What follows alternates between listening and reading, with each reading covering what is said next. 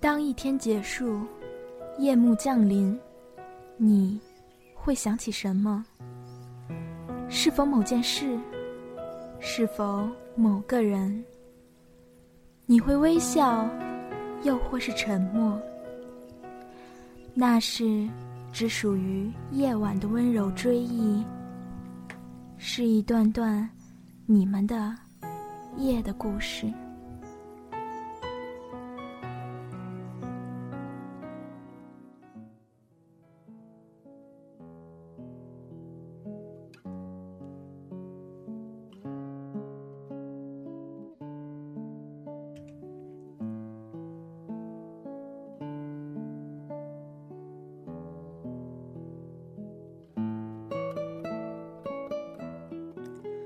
各位听众朋友们，大家周六晚上好，这里是夜的故事，我是小瓜。今天晚上呢，又要讲小瓜最喜欢的和狗有关的故事啦。为什么我那么喜欢狗呢？因为狗作为最普遍的伴侣宠物来说，和人类的接触最多，是不通过语言作为载体就可以沟通的灵魂伴侣。其实很奇妙，不同的物种，却可以因为长时间的相处。产生出忠诚、依赖、相互保护的情谊，甚至有时比人类之间的更坚不可摧。因为其中少了猜忌、嫉妒和所有与生俱来的劣根性情绪，只有最纯粹的相互依偎。所以呢，在我看来，狗是这个世界上最深情的动物。找个男朋友，还不如养只狗呢。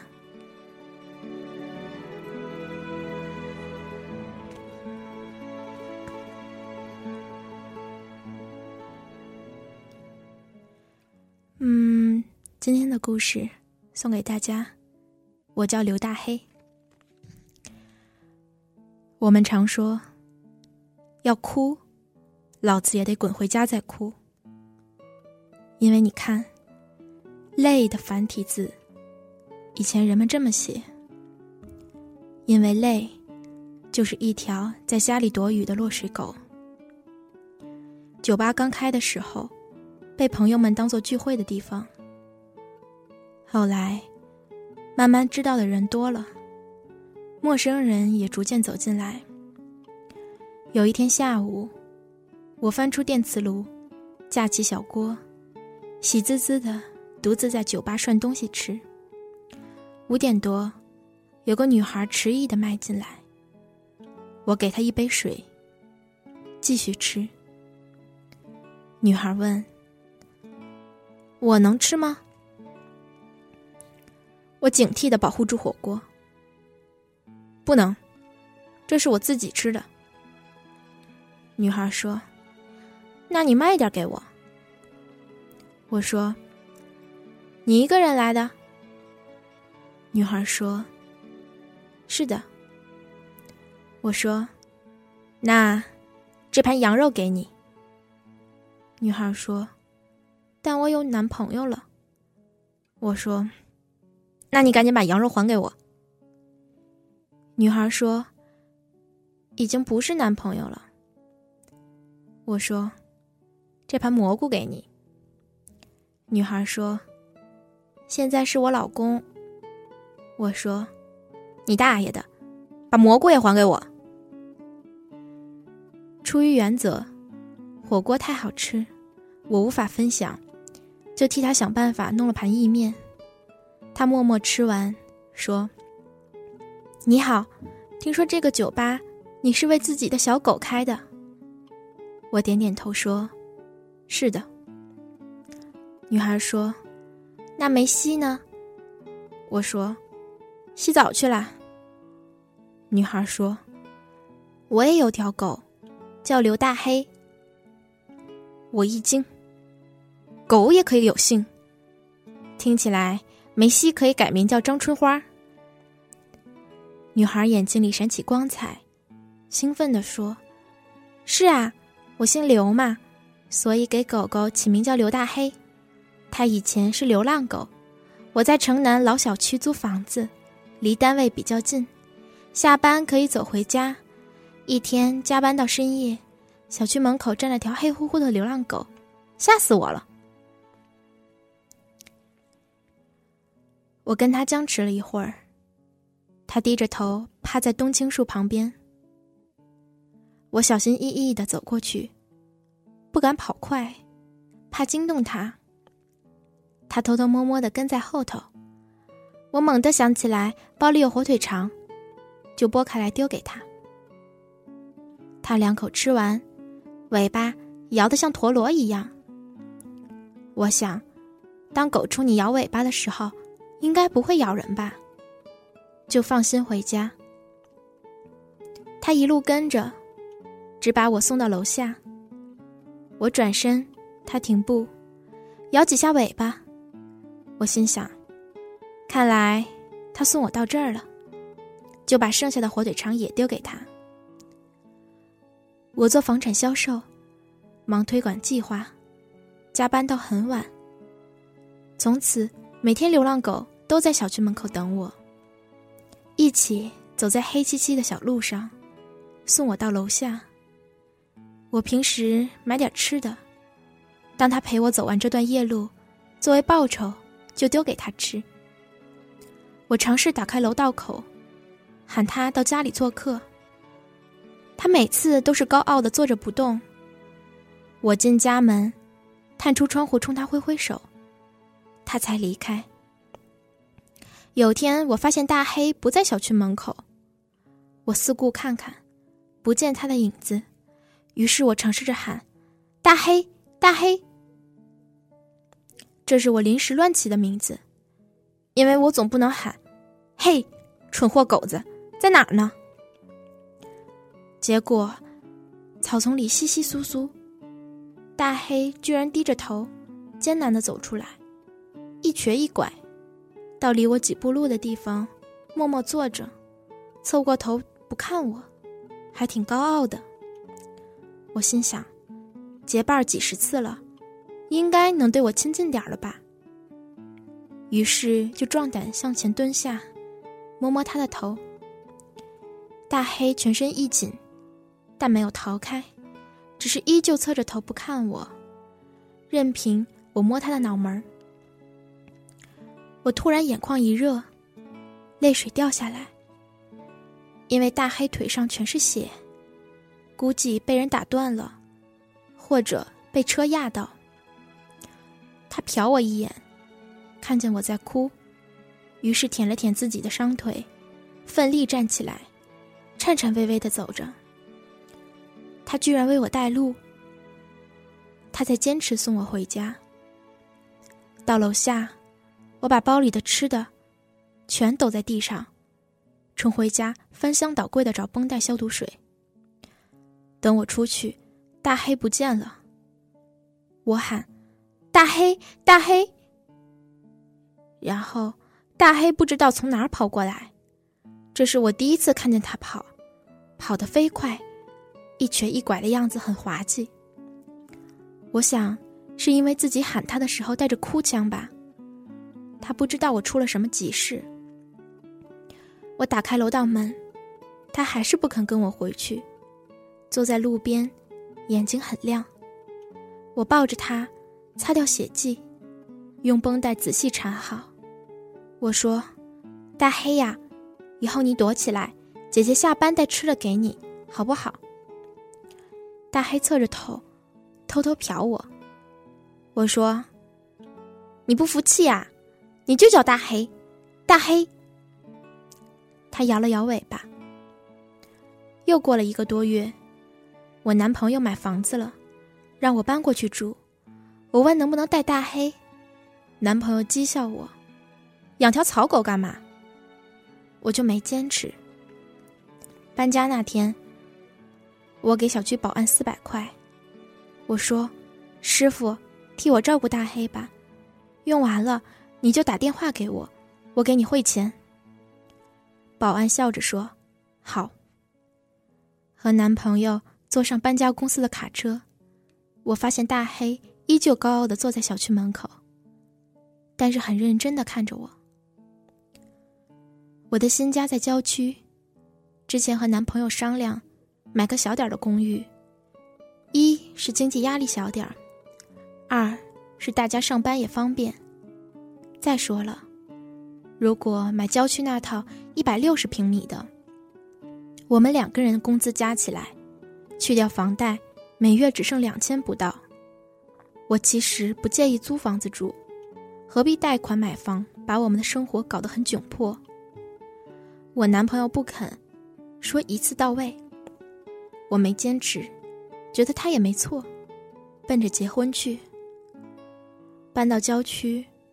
我上班要公交转地铁，再转公交，花掉一个半小时。不过，我还是觉得很幸福。直到他说要把他母亲从安徽的老家接过来，我这才知道，他为什么留了个房间一直空着。不过孝顺永远无法责怪。他父母很久前离婚，妈妈拉扯他长大。我说好啊。我同意。他妈妈来我家之后，虽然有些小磕碰，但每家每户都避不开这些。他的妈妈是退休教师，很节俭。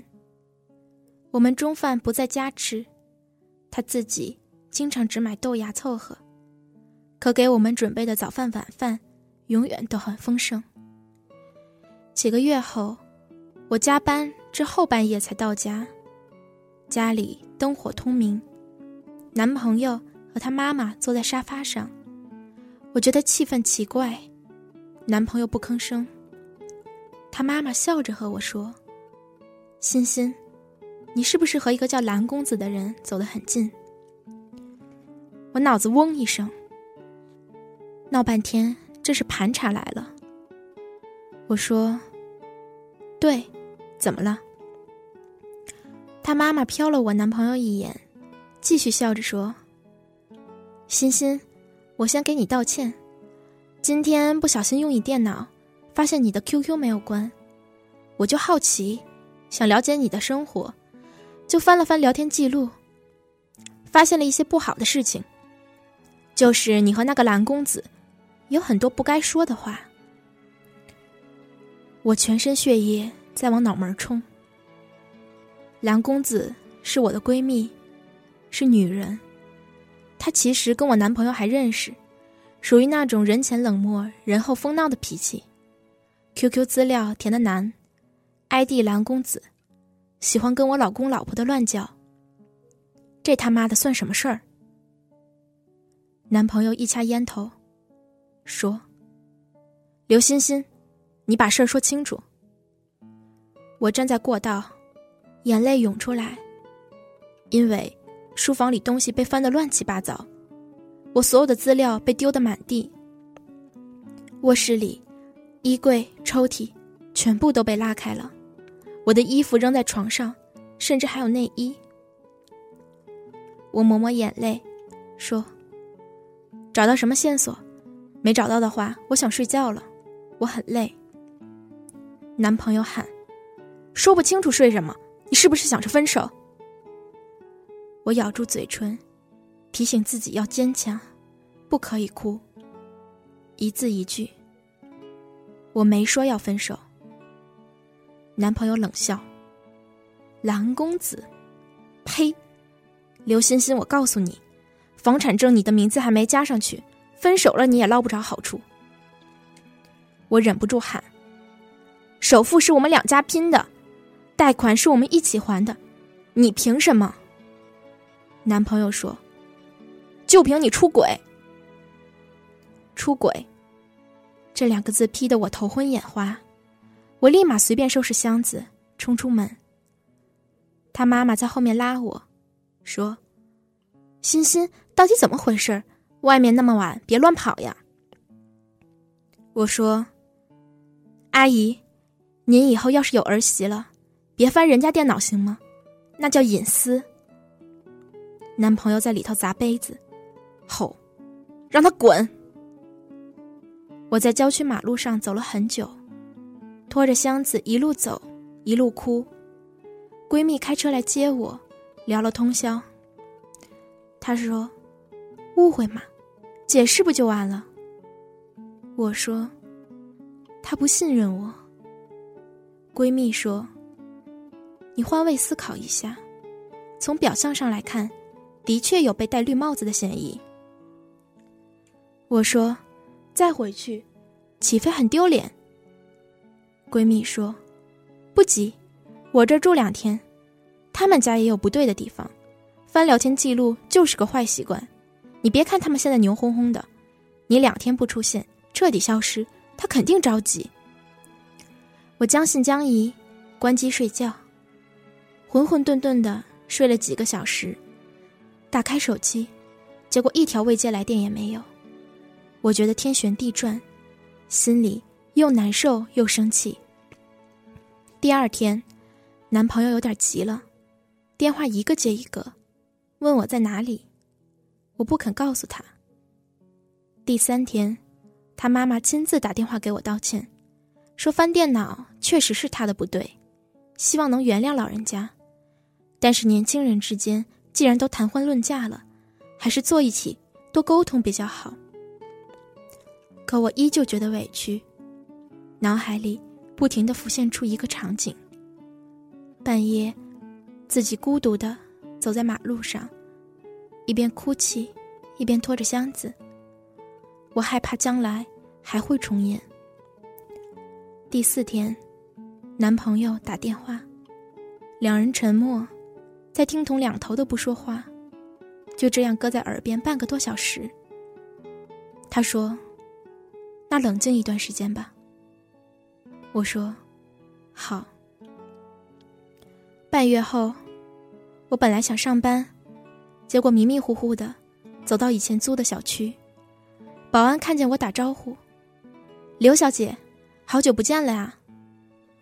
我突然想起来，急切的问他：“大黑呢？”保安笑嘻嘻的说：“没事儿，他现在是小区接送员，只要老人小孩回小区。”他就负责从小区门口送到家，大家也乐得给他点吃的，都挺喜欢他。你看，一条狗现在都能勤劳致富了。我刚看到，好像吴大妈买菜回来，估计大黑又去送她了。听到大黑变成小区明星，所有人都爱他，我心里有点失落，跟保安也没啥好聊的，就走了。没走几步，听见保安喊：“大黑！”我转身看到，大黑啪嗒啪嗒的从拐角跑出来，突然一怔，张大嘴，呆呆的看着我，眼睛里露出惊喜。我相信他是笑着的呀，因为这是他笑着的表情呀。我蹲下来招手，大黑。大黑低头，吭哧吭哧的走近我，第一次用头蹭我的手。我说：“大黑，你还好吗？”大黑用头蹭蹭我。我站起来说：“大黑，姐姐下次再来看你。”保安说：“大黑，回来，姐姐要走了。”大黑摇摇尾巴，我走一步，他就跟着走一步，然后走出了小区。我不敢走了，停下来喊：“大黑，回去。”他不肯，贴上来用头蹭我。我的眼泪差点掉下来，说：“大黑，现在姐姐也没有家了，你回去好不好？”保安快步赶上来，拽着大黑往回走，说：“大黑从来没走出过小区，这次他是怎么了？”我不知道该往哪里去，昏头昏脑的走到广场。坐在长椅上发呆，手机响了，一个陌生号码。接通，是保安。姑娘，我把大黑关在保安室里，他不停的狂叫，疯狂扒门，我拗不过，就打开门，他立刻像一支箭一样窜了出去，转眼就不见了。我估计他想找你。狗一辈子就认一个主人，要是方便，姑娘。你就带着他吧。我放下电话，站起来四下张望，喊：“大黑，大黑！”然后，广场一个角落，钻出来一条黑狗，很矜持的走在我身边，熟门熟路的趴下来，把头搭在我的脚面上。我摸摸他的头，眼泪掉在他脑门上。电话又响，是彩信。房产证照片，上面有我的名字。男朋友打电话说：“欣欣，我们不要折磨对方了。”其实第二天我就去申请加名字了，刚办下来。你看我置之死地而后生，你要是还跟我分手，我人财两空。妈妈想搬回安徽，我觉得很对不起他。我哭着说：“你活该。”他也哭了，欣欣，你别再理蓝公子了。我说：“我现在就住蓝公子家里。”他说。欣欣，你别这样，你能回来吗？我说：“去你大爷的！蓝公子是小梅，女的好吗？”他说：“那欣欣，我们结婚好不好？”我拼命点头，说：“好。”你让阿姨别走了。他说：“嗯。”然后我又看着大黑，说：“必须把大黑接回家。”男朋友说：“你在哪儿？我来接你们。”我告诉他地点，放下电话，觉得天都比以前晴朗。指着大黑说：“喂，从此以后，你就叫刘大黑了。”刘大黑叫：“汪。”刘欣欣一直自顾自的把故事讲完。我送他一瓶樱桃啤酒，问：“后来呢？”刘欣欣说：“我下个月去安徽办婚礼。”我问：“大黑当花童吗？”刘欣欣说：“大黑死了。”我一愣，说：“啊？”刘欣欣说：“大黑到我家一个星期，不吃不喝了。婆婆比我还着急，请几个兽医来看。兽医告诉我们，大黑年纪老了。”九岁了，内脏不好，没什么病，就是要死了，不用浪费钱买药，但婆婆还是花了一万多，说必须让大黑舒服点儿。刘欣欣擦擦眼泪说：“我下班回家，婆婆哭着告诉我，大黑不吃不喝，一点力气都没有。我一上班去，他还会努力爬起来，爬到大门口，呆呆的看着门外，一定是在等我回来。”刘欣欣眼泪止不住，说：“婆婆每天买菜，做红烧肉，做排骨汤，可是都等我回家了，大黑才会吃一点点。我要摸着他的头喊：‘刘大黑加油，刘大黑加油’，他才吃一点点，很少的一点点。你知道吗？后来我请了几天假，陪着大黑，他就死在我旁边的。”把头搁在我手里，舔了舔我的手心，然后眼睛看着我，好像在说：“我要走了，你别难过。”刘欣欣放下酒瓶说：“我现在回想，大黑那天为什么追我，为什么在保安室里发疯，为什么跑那么远来找我，是不是他知道自己快死了，所以一定要再陪陪我呢？”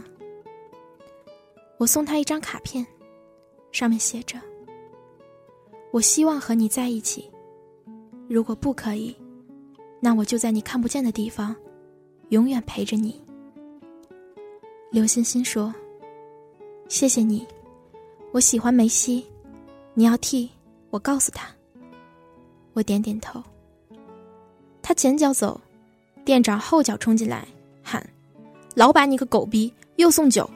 本店越来越接近倒闭了，我说：“没呀，人家给东西了，你看。”欣欣送我一张照片，是他的全家福。男孩女孩抱着一条大黑狗老太太笑得合不拢嘴。照片背面有行清秀的字迹一家人。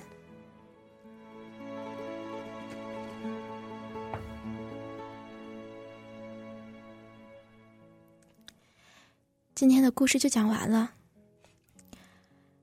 在这个故事里男朋友会对欣欣猜忌会不分青红皂白的对他发怒，会不顾及他的感受去伤害他，即使是以爱的名义，也让人感觉到爱情中必不可少的一丝凄凉。只有刘大黑，单纯的信任着欣欣，全心全力的想要去守护欣欣。